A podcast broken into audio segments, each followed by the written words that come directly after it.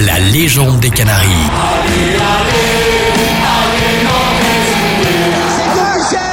le football club de Nantes est champion de France.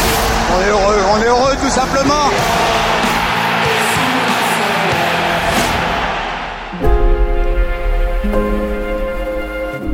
Bonjour à tous, c'est Julien, bienvenue dans la légende des Canaries avec Alouette, la radio partenaire du FC Nantes. La légende des Canaries, votre podcast pour se souvenir, se replonger dans les grands moments du club, pour retracer aussi les parcours des joueurs qui ont marqué le FC Nantes. À l'occasion de la finale de la Coupe de France entre Nantes et Nice, nous allons revenir sur la première victoire des jaunes et verts en Coupe de France. C'était en 1979. Bravo au Football Club de Nantes qui fait bonne mesure pour sa première Coupe de France.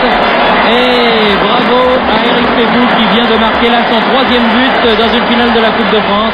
Le samedi 16 juin 1979, le FC Nantes allait rajouter une ligne à son palmarès en s'imposant face à Auxerre 4-1 après prolongation. Deux témoins, deux anciens joueurs de cette finale, vont nous faire revivre cette rencontre. Gilles Rampillon.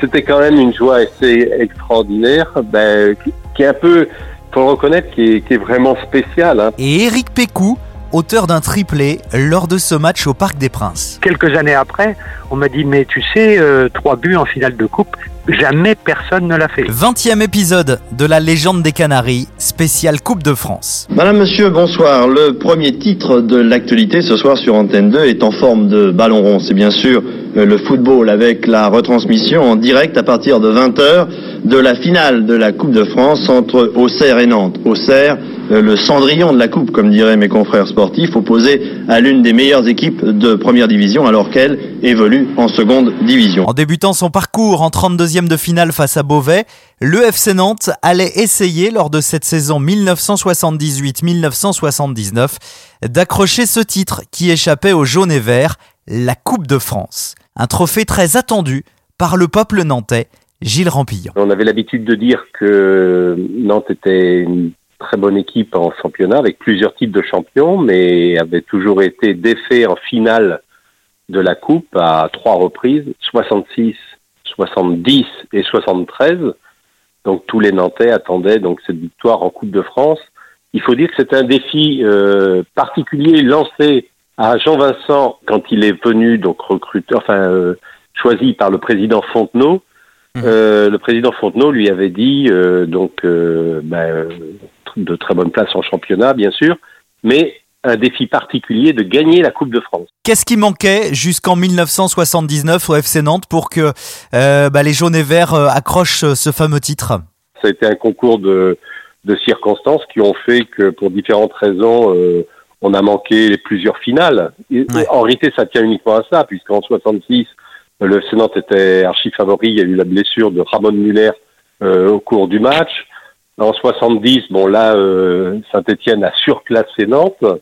Euh, et puis moi, j'ai vécu la finale de la Coupe 73 où on était donné favori puisqu'on était champion de France. C'était l'occasion de réussir le premier doublé euh, de l'histoire du, du FC Nantes, qui n'a jamais été réalisé d'ailleurs. Et puis, bah, il y a eu des faits de jeu d'entrée de match euh, pour expliquer cette finale de 73. Euh, Michel et Bargas ont été touchés d'entrée. Euh, ensuite, on a subi un penalty. Euh, voilà, et puis on n'a jamais été dans le match. Et puis voilà, le match s'est déroulé, en plus euh, avec un but de la main qui a été accordé euh, par l'arbitre. Et puis on n'est jamais revenu dans ce match.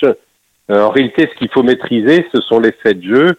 Donc euh, dire que nous n'étions pas une équipe de coupe, euh, c'était un peu euh, fort. C'est peut-être Ouais. pour ça qu'on a pris conscience, euh, bah, justement, que c'était l'occasion ou jamais après euh, euh, donc euh, tant d'années de gagner cette Coupe de France. C'est toujours peut-être un souhait euh, prononcé par la direction du club, émis évidemment comme chaque année, où là il y a eu peut-être un écho plus fort euh, dans l'ensemble de l'équipe entre nous pour euh, gravir tous les échelons. Âgé de 23 ans lors de cette finale, Éric Pécou n'avait pas conscience de cette pression autour de la Coupe de France, ce qui lui valait parfois d'être recadré gentiment par Henri Michel. Nous, on n'avait pas connu tous les, les, les, les revers précédents. Donc on arrivait, on était 7 ou 8 à, une moyenne d'âge de 20 ans, donc on n'était même pas, on savait même, même pas qu'on pouvait perdre un match. Dans notre tête, on était un peu inconscient. Et, et je me souviens toujours, ça, ça, c'est un souvenir qui, qui, qui m'a marqué. C'était, on, on, on, passait les matchs, on gagnait, euh, on était insouciants, la jeunesse. Et Henri Michel, de temps en temps, nous disait bande de petits cons.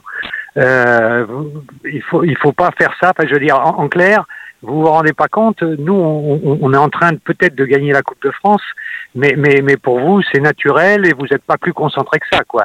Alors que lui avait déjà connu des revers et il savait que c'était dur d'arriver à ça et, et, et, de la gagner. Donc, donc nous, l'insouciance de nos 20 ans a fait que, bon, bah oui, on, on l'a gagné, mais ça faisait partie des choses que qu'on imaginait ne pas perdre. Alors qu'Henri Michel, qui avait un peu de métier, euh, lui s'est rendu compte de l'impact que ça avait. Euh, une Coupe de France à Nantes, la première, c'est souvent la plus dure à, à attraper, c'est vrai. Euh, mais, mais bon, voilà, voilà c'était c'était une espèce de moment un petit peu. Euh, on, on se rendait même pas compte, on était un peu jeune, à mon avis. Avant de retrouver Auxerre en finale, le FC Nantes va rencontrer dans son parcours Beauvais, Tonon-les-Bains, Nice, Angoulême et Marseille en quart de finale. Gilles Rampillon se souvient de ce tour très compliqué face aux Olympiens. On gagne 3-1 à domicile. J'ai souvenir d'avoir marqué euh, donc au stade Marcel Sopin, j'ai ouvert la marque face à Marius Trésor, l'immense joueur euh, de l'OM, et on gagne 3-1 assez facilement.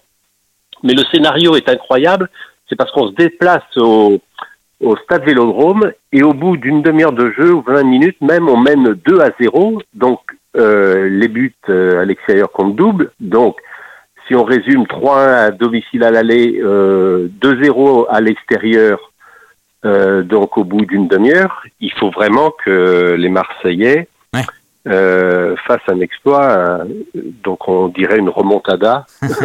maintenant, on dirait ça. voilà. On dirait ça maintenant. Voilà, et en réalité, bah, c'est ce qui se passe parce que je ne sais pas pour quelle raison, enfin, ils réduisent l'écart de 1, et là, le souvenir particulier que j'ai de ce quart de finale, c'est le public marseillais, bon, que je connais, euh, évidemment, que j'ai euh, que j'ai connu durant toute ma carrière, qui est quand même euh, assez extraordinaire, qui est comparable à certaines ambiances, euh, que ce soit en Angleterre ou en Espagne, euh, voilà. Et donc le public a commencé à pousser, et on n'arrivait plus à sortir le ballon, à jouer, et donc euh, euh, 2-1, 2-2, Ouais. 3 à 2, 4 à 2, et donc il, avec un cinquième but, euh, Marseille était qualifié. Le souvenir que j'ai, c'est que Didier Six, l'ailier gauche international, euh, s'échappe et met le ballon sur le poteau. Et Ouais. donc, ben voilà à quoi ça tient une victoire en Coupe de France. Ouais. Il fallait passer les autres matchs, mais en réalité, on a été battu 4 à 2 au stade Vélodrome dans une ambiance assez extraordinaire, euh, comparable au, Nantes, euh, au dernier Nantes PSG, et encore plus de force côté marseillais certainement. Et puis, euh, donc, on s'est qualifié. Et c'est peut-être ça, le fait d'être passé très près de l'élimination euh, après un excellent match aller, euh, peut-être nous a fait prendre conscience qu'il ne pouvait rien nous arriver durant, ce parcours en Coupe de France. Le samedi 16 juin 1979 au Parc des Princes, devant plus de 46 000 spectateurs, le FC Nantes, qui évolue en D1, va affronter le Petit Poussé, la Auxerre, qui évolue en D2.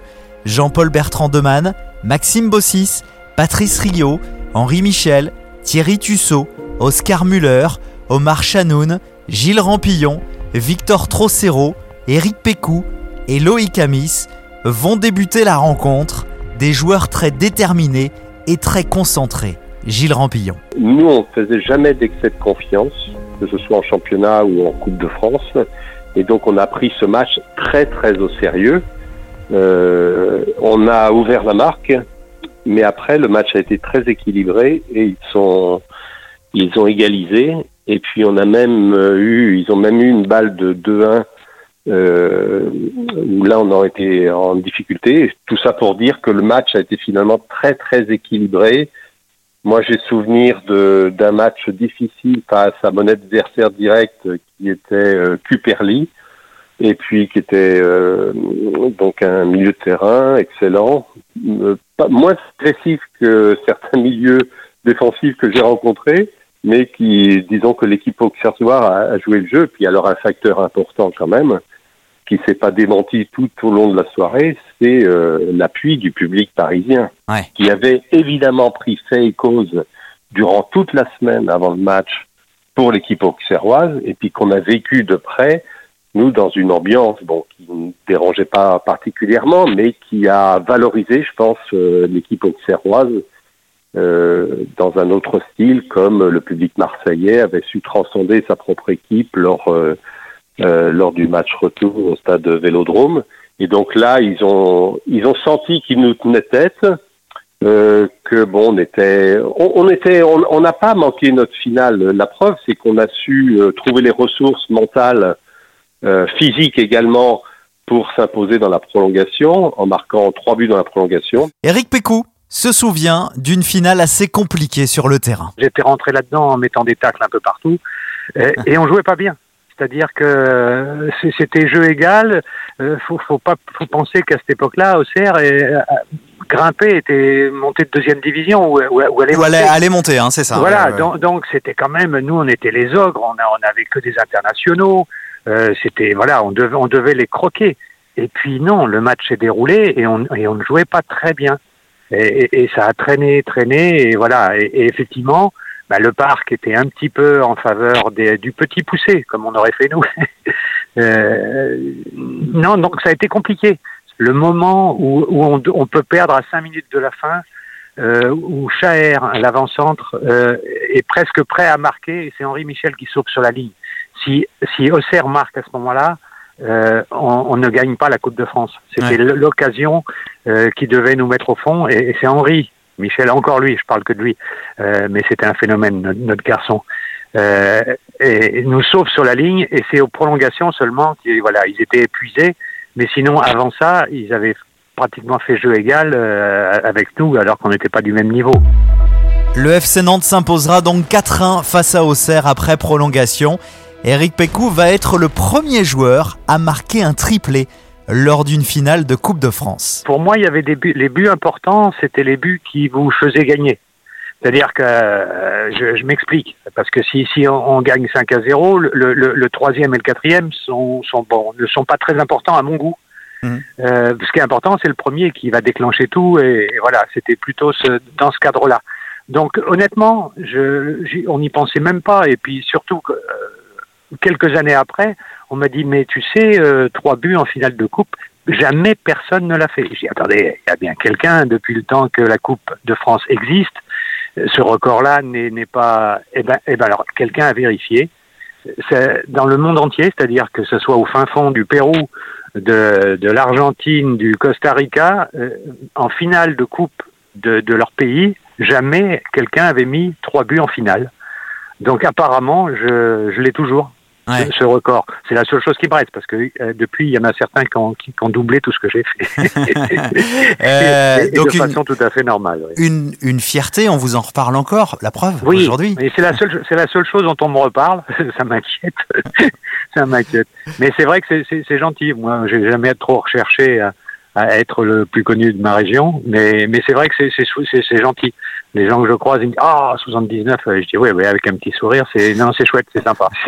J'ai- j'ai- j'étais au bon endroit, le, le, le bonjour au bon endroit au bon moment. Euh, parce que les buts, ils sont pas, il n'y a rien d'historique. Hein. Quand je vois Mbappé mettre des buts dans tous les sens, je dis oh là là là, j'ai pas, j'ai pas l'ombre du quart de, ce, de son talent, ce garçon. Mais c'est vrai que ce jour-là, ben, la, la, la, je sais pas, il y a un dieu qui, qui m'avait touché, qui avait dit tiens, c'est toi qui seras euh, heureux de gagner cette finale-là. Bon, voilà, je le prends comme un cadeau du, du ciel, voilà, tout simplement. dire que le public qui a sifflé la remise de la coupe à Henri Michel a eu 100% tort, hein, parce que les Nantais ont gagné leur match, ils l'ont peut-être gagné difficilement, mais enfin ils l'ont gagné, ils l'ont quand même gagné 4-1, on ne peut rien leur reprocher. Ils l'ont pas volé, évidemment. Et vous entendez ces sifflets qui viennent saluer Henri Michel, ça c'est des sifflets que je déplore et que tous les vrais sportifs ont déploré. Gilles Rampillon se souvient de cette joie au coup de sifflet final. Bah une, une joie intérieure, euh, fatigue, 120 minutes. C'est quelque chose. Joie intérieure, j'ai quelques conservé quelques photos d'un d'un tour d'honneur euh, d'un où j'ai ressenti une impression plus que mitigée, puisqu'en réalité euh, le public parisien continuait Ah oui, à, applaudir Auxerre qui avait livré un excellent match. Hein. Euh, moi, j'en étais le premier euh, conscient. Mais on a eu une, une impression assez bizarre jusqu'à la remise de la Coupe de France où euh, on n'a pas été spécialement, on n'a pas spécialement reçu d'ovation, c'est le moins qu'on puisse dire, parce qu'il y avait donc c'était l'équipe auxerroise qui était plutôt fêtée par le public parisien. Il y a aussi euh, bah, le fameux tour d'honneur. Hein je suis avec Loïc Amis et puis donc euh, on tient la coupe tous les deux et on fait un tour d'honneur. C'était quand même une joie assez extraordinaire, ben, qui est un peu, faut le reconnaître, qui est, vraiment spécial hein, parce que c'est l'intensité du, moment. C'est unique et puis ben, je le ressens encore maintenant puisque finalement ça a été la première Coupe de France euh, remportée donc euh, pour le FC Nantes, donc c'est évidemment une victoire historique quand on repense que finalement euh, Nantes n'a regagné la coupe que 20 ans après. Mhm. Donc c'est assez, assez, incroyable de penser ça. On le pense pas sur le moment, mais c'est vrai qu'il faut saisir l'opportunité. On l'avait saisi avec quelques difficultés. Et puis ce que je dois dire aussi, c'est que peut-être euh, pour notre parcours futur, la saison 79-80 a été excellente parce que je pense qu'on a été euh, libéré euh, du fait d'avoir gagné cette coupe. Et donc mmh. Nantes était également une équipe de coupe puisqu'on l'avait remportée. Et je pense que ça nous a libérés pour faire un excellent championnat puisqu'on a été à nouveau champion la saison 79-80 qu'on a raté. Euh, on a réattaqué la saison 79-80, je pense, dans nos têtes, et moi en particulier, libéré euh, par cette victoire en Coupe de France, parce qu'on oublie les aléas d'une victoire en prolongation pour, euh, comme vous le dites, dire bah, c'est un moment unique de, de, soulever la coupe et de, de la ramener à Nantes pour la première fois. Le lendemain, les joueurs du FC Nantes vont revenir à Nantes et célébrer cette première victoire en Coupe de France avec le public nantais. Éric Pécou. J'ai une belle photo qui est toujours restée un peu en vue dans, dans, dans, dans une, une, bibliothèque. Il y a une, une photo d'équipe avec la coupe devant et, et on était place Gralin sur un, sur un char. Vous imaginez, c'était pas, c'était pas rien. Euh, c'était, à mon avis, les chars de la mi-carême. Ils avaient sorti un char de la mi-carême, ils nous avaient foutu dessus.